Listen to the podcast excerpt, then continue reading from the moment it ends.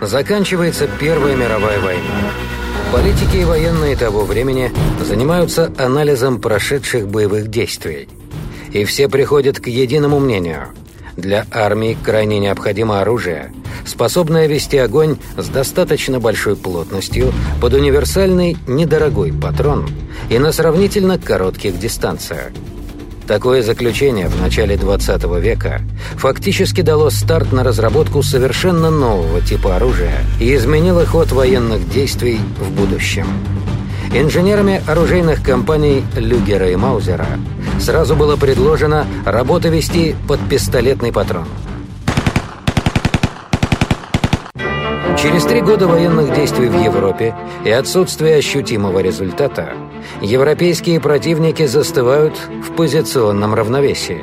Тактика военных действий и оружие, применяемое на фронтах Первой мировой войны, не приводит к желаемому результату всех сторон конфликта. Немецкий оружейный конструктор Хуго Шмайсер – предлагает просто революционное изобретение для кайзеровской армии под самый распространенный патрон калибром 9 мм парабеллум. Оружие, изобретенное Шмайсером, способно было производить 450 выстрелов в минуту, снаряжалось магазином на 32 патрона и поражало цель на дистанции значительно дальше, чем пистолеты того времени. По итогам испытания э, стало понятно, что образец удовлетворительный, и э, образец был принят на вооружение в 1918 году под маркировкой э, МП-18 Машин пистоля. 18 говорит о его годе принятия на вооружение – Дальность его была до 200 метров. Новое оружие становится основным вооружением пехоты. Создаются специальные штурмовые отряды, каждое отделение которых состоит из двух человек. Один вооружался МП-18, второй был вооружен винтовкой Маузер-98 и нес запас патронов. Суммарный боезапас такого отделения составлял 2500 патронов. Аудиожурнал. Спустя несколько лет после окончания Первой мировой войны, проанализировав результаты применения МП-18 на полях сражений, конструкторы разных стран пускаются в очередную гонку по изобретению и улучшению тактических параметров пистолетов-пулеметов.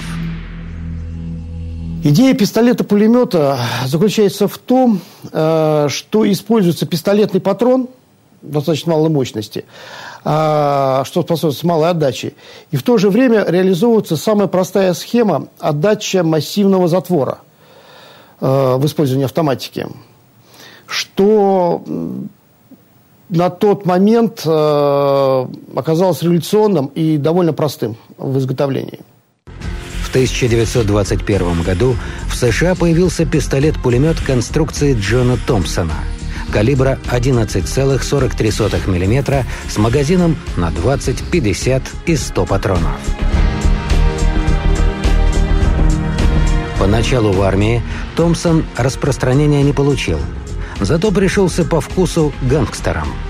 Любопытен факт, что Джон Томпсон со своей командой инженеров начинал разработки с идеей автоматической винтовки – и лишь позднее переключился на разработку легкого, переносимого одним человеком пулемета, пригодного для наступательных действий в окопной войне. В связи с тем, что по Версальскому договору разработка в дальнейшем автоматического оружия Германии была запрещена. А, но разработки велись, э, велись под видом полицейского оружия. Следует отметить, что в Европе начала 20-х годов прошлого столетия пистолеты-пулеметы преимущественно выпускались на экспорт. Так германские производители сбывали свою продукцию не столько своим собственным армиям, которые были мало заинтересованы в данном виде оружия, сколько в страны Латинской Америки, Африки и Азии, а также ближайшим соседям – эстонцам, швейцарцам и финнам. С наступлением мира финская армия начинает уделять большое внимание вооружению и внешнему виду своей армии. Параллельно с армией в стране существует патриотическая организация «Соэлускунта». руководство этой организации выступает за развитие идей, связанных с новыми типами оружия, и, как следствие, финны начинают заказывать в Швейцарии партии германского пистолета-пулемета МП-18. Стоимость такого оружия была очень высокой – по четыре с половиной тысячи финских марок за штуку – Получив первую партию МП-18 в 1921 году, Финляндия отказывается от дальнейших заказов, решая своими силами начать изготовление аналогичного оружия.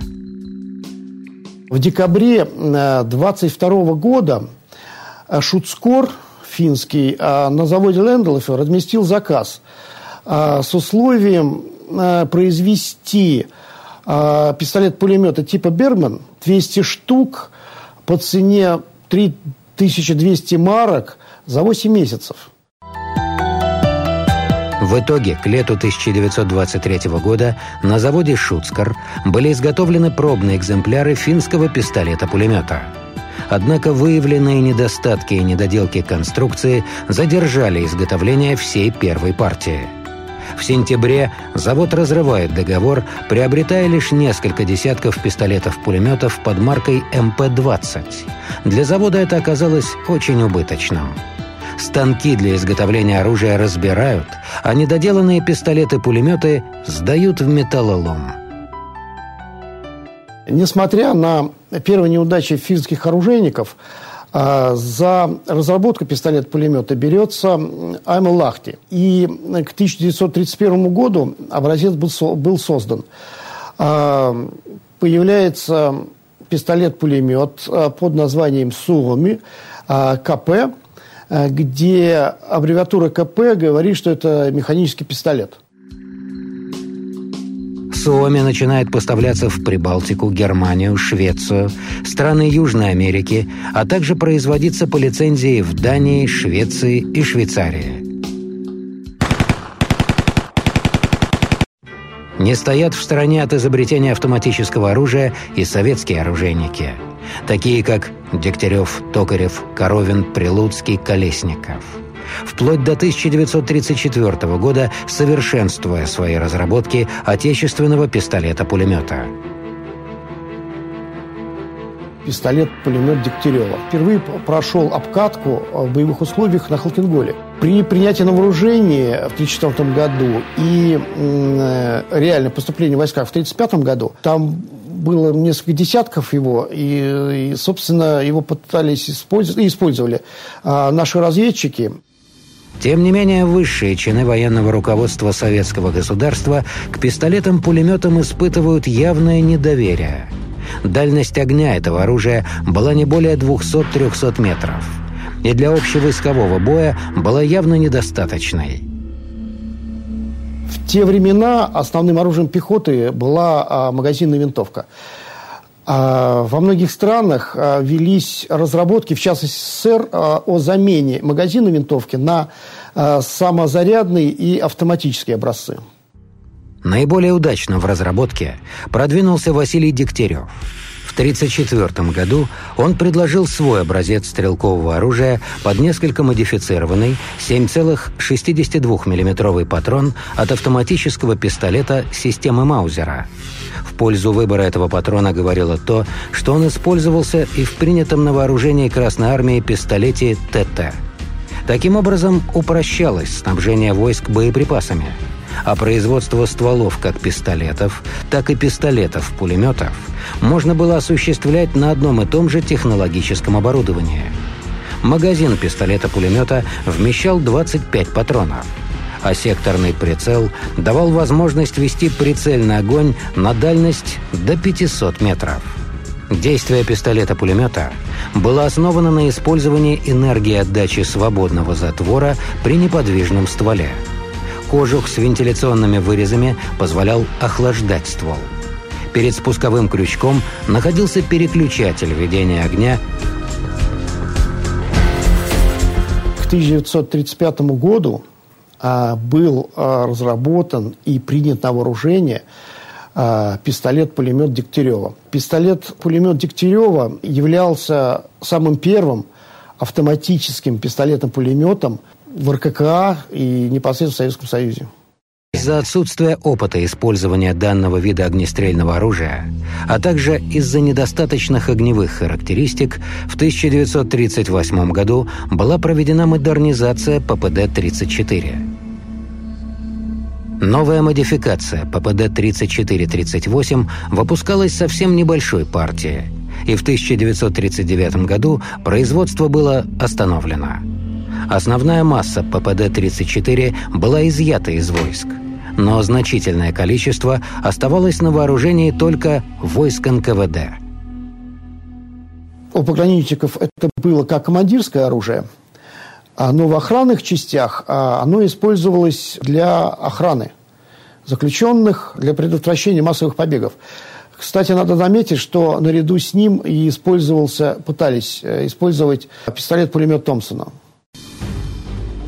В 1939 году Советский Союз объявляет войну Финляндии – Красная армия, вооруженная в основном магазинными винтовками Мосина и дополненная небольшим количеством пулеметов Дегтярева, наталкивается на ожесточенное сопротивление финских военных, вооруженных на тот момент автоматическим оружием собственного производства, что в определенный момент повергло в шок руководство РККА и остановило стремительное наступление. Преимущество советской армии на то время, как она называлась РКК, преимущество в количественном а, и танковом вооружении было сведено на нет а, только тем, что финская армия была массово вооружена а, пистолетопулеметами. Война с Финляндией в 1939 году показала, насколько может быть эффективным автомат в условиях пересеченной лесистой местности – солдаты финской армии в своем большинстве были вооружены новейшими автоматами Суоми с магазином на 71, 40 и 20 патронов. Пистолеты-пулеметы Суоми широко использовались мелкими подразделениями финских лыжников, громивших в тылах Красной Армии коммуникации, обозы, тыловые учреждения. В целом, Суоми отличался высоким качеством выделки и был исключительно надежен – а также имел высокую точность стрельбы. Он был весьма дорог и трудоемок в производстве. Однако именно опыт применения финскими войсками немногочисленных пистолетов-пулеметов Суоми в ходе советско-финской войны изменил взгляды многих высокопоставленных военных того времени на роль такого оружия в современной войне. Суоми имел быстросъемный кожух ствола и быстросменный ствол – эта особенность, совершенно не свойственная пистолетам-пулеметам, позволила финским стрелкам в ходе советско-финской войны вести очень интенсивный автоматический огонь, расходуя сотни патронов за минимальное время. Питание патронами осуществлялось из традиционных двухрядных магазинов на 20 патронов, а также из 70 патронных дисков. Несомненно, Суоми оказал немалое влияние и на развитие советских пистолетов-пулеметов. Особенно это заметно на примере ППД-40. Холодно-кровавый душ финской войны убедил э, командование РКК э, в том, что э, пистолет-пулеметы необходимы до крайности. И э, в 1940 году э, был принят на вооружение под авиатурой э, 7,62 мм пистолет-пулемет Дегтярева – и в то же время был налажен его массовый выпуск. В начале 1940 года была проведена очередная модернизация пистолета-пулемета ППД-34, заключавшаяся в приспособлении его для использования дисковых магазинов по типу финского пистолета-пулемета «Суоми». Модернизация проводилась по личному указанию Сталина – Разработанный в срочном порядке дисковый магазин вмещал 71 патрон и был снабжен механизмом подачи патронов, работавшим от специальной предварительно поджатой пружины. В производстве такой диск очень дорог и трудоемок. До начала выпуска модернизированных пистолетов-пулеметов некоторое время выпускались дисковые магазины со специальной горловиной, позволявшие использовать их во всех ранее произведенных пистолетах-пулеметах. Для модернизированного пистолета-пулемета, получившего название 7, 62 миллиметровый пистолет-пулемет системы Дегтярева образца 1940 года ППД-40, дисковые магазины выпускались без горловины, так как он был снабжен приемником, состоящим из переднего и заднего упоров, служащих для крепления магазина. Так же, как и предыдущая модель э, образца 1934 года – Э, ППД-40 э, имел такой же открытый секторный э, прицел с дальностью до 500 метров, но реально маленький калибр и сама по себе легкая пуля и большая рассеянность этих пуль привело к тому, что реально стрельба из ППД-40 могла производиться только одиночным до 300 метров, а при автоматическом огне только до 200. Автоматика пистолета-пулемета работала за счет отдачи свободного затвора. Запирание канала ствола осуществлялось при помощи массивного затвора и силы сжатия возвратно-боевой пружины – Ударно-спусковой механизм позволял вести как одиночный, так и непрерывный огонь. Переход от одного вида огня к другому осуществлялся с помощью переводчика. Прицельное устройство открытого типа состоят из мушки и секторного прицела с дальностью стрельбы до 500 метров. Магазин дискового типа со спиральным расположением 71 патрона. Ложа деревянная с шейкой пистолетного типа и отдельным цевьем. Скорострельность 800 выстрелов в минуту. У немцев был пистолет-пулемет 9-миллиметровый, и была достаточно большая отдача, и незакрытый э, кожухом ствол. А у ПД-40 это было все, во-первых, э, закрыт ствол, то есть не обжигался человек, и в то же время за счет э, более маленького калибра, отдача была небольшая. Снаружи ствол имеет слегка конусную гладкую поверхность с кольцевым выступом, резьбой в казенной части для соединения с коробом-кожухом и выемкой для зубовыбрасывателя. Короб снабжен верхним окном для удаления стрелянных гильз. Нижнее окно для приемника магазина. Квадратное окно на левой стороне передней части для выхода плеча ударника – сквозной продольный паз для выхода рукоятки затвора. Два выреза для удержания затвора на предохранителе в переднем и заднем положении. Направляющий вкладыш для направления патронов в патронник. Вырез для шептала спускового рычага. Нарезка для соединения с затыльником. Передние и задние упоры для крепления магазина. Возвратно-боевая пружина в виде витой цилиндрической пружины – Затыльник выглядит как цилиндрическая чашеобразная деталь, которая внутри имеет нарезку для соединения с коробом и в центре трубчатый направляющий стержень для возвратно-боевой пружины. Спусковой крючок содержит хвост для контакта с пальцем стрелка, головку для контакта с деталями спускового механизма, гнездо для пружины, отверстие для оси, зацеп для контакта с ползуном. Переводчик содержит верхний вырез для перемещения разобщителя включения или выключения, нижний вырез для контакта с рожками ползуна, средний вырез для контакта с пружиной переводчика. Корпус магазина представляет собой круглую коробку, которая содержит окно для прохода патронов из магазина в приемник. Крышка магазина имеет загибы по краям для герметизации корпуса магазина – вырез для прохода выступающей части приемника корпуса, планку у выреза для упрочнения крышки вместе соединения с пистолетом-пулеметом, отверстие для прохода защелки барабана. Мушка имеет пирамидальную форму и крепится своим хвостом, предохраняется намушником. Колодка прицела крепится к коробу и имеет сектора для установки высот прицела – проушины для присоединения прицельной планки, гнездо для пружины прицельной планки. Прицельная планка соединяется с колодкой осью. На верхней плоскости нанесены цифры с левой стороны от 5 до 45, а с правой от 10 до 50, служащие для установки хомутика. Расстояние между делениями составляет 50 метров дальности стрельбы. Планка имеет зубцы с правой стороны для фиксации прицельного хомутика, грифку с прорезью, продольный паз для четкого разграничения цифр, передний скос, гнездо для пружины, отверстие для оси. Пистолет-пулемет готов к выстрелу. Если нет необходимости немедленно открывать огонь, то пистолет-пулемет ставится на предохранитель путем перемещения пуговки влево до полного входа хвоста предохранителя в верхний вырез. Аудиожурнал. В январе 1940 года а, был а, налажен массовый выпуск а, ППД-40. ППД-40 выпускать начали э, на тульских оружейных заводах, но основной все-таки выпуск э, ППД-40 был под Ленинградом сделан на заводе имени Васькова.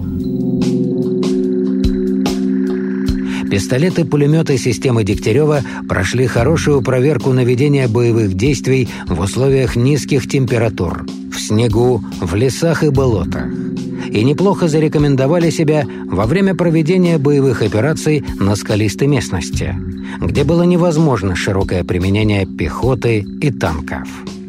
Стрелков особенно устраивал большой боезапас, хотя при этом масса ППД-40 с полным магазином превышала 5 килограммов. В бою это позволяло создавать большую плотность огня – а немалый вес оружия при стрельбе уменьшал влияние силы отдачи на увод ствола от линии прицеливания. Кроме того, отмечалось, что пистолет-пулемет имеет удобную ложу, и это обеспечивает удобство прицеливания. У ППД-40 были небольшие размеры, что делало оружие более удобным по сравнению не только с винтовкой, но и с карабином при стрельбе из транспортных средств – для ведения боевых действий в условиях ограниченного размера помещений, в траншеях, в коридорах и комнатах зданий. В то же время за годы производства и эксплуатации пистолета-пулемета системы Дегтярева образца 1940 года был выявлен и ряд его недостатков. Пистолет-пулемет Дегтярева был как э, менее технологичен, чем э, Шпагина, и в то же время повторял некие его ошибки. А, скажем, точно так же на боевом взводе, если он падал или от резкого толчка, а, тоже мог а, произойти самовыстрел, что, собственно, тоже не способствовало его популярностью и продолжению производства. Автоматика ППД-40 была сложна для изготовления и не слишком надежна – что проявлялось в часто случавшихся задержках при стрельбе. Гибкий толкатель механизма подачи патронов, расположенный в дисковом магазине, постоянно перекашивался. При стрельбе длинными очередями это приводило к тому, что после 6-7 выстрелов магазин приходилось отделять от оружия и энергично встряхивать. Кроме того, сам магазин был очень громоздким, неудобным в эксплуатации и дорогим в производстве – Несмотря на недостатки э, пистолета-пулемета Дегтярева, э, выпуск его продолжался до конца 1941 года, пока он э, не был заменен на пистолет-пулемет Шпагина. Хотя выпуск официально был прекращен, но в осажденном Ленинграде э, еще и в 1942 году из оставшихся частей э, ППД-40 собирался и поступал на фронт. В отличие от ППШ, э, ППД, конечно, является не таким массовым и малоизвестным. Что, собственно, и обуславливает его цену у реконструкторов и собирателей этого оружия антикварного. 1940 году было выпущено 81 100 штук ППД-40, и еще 5900 штук было изготовлено в окруженном Ленинграде. Аудиожурнал.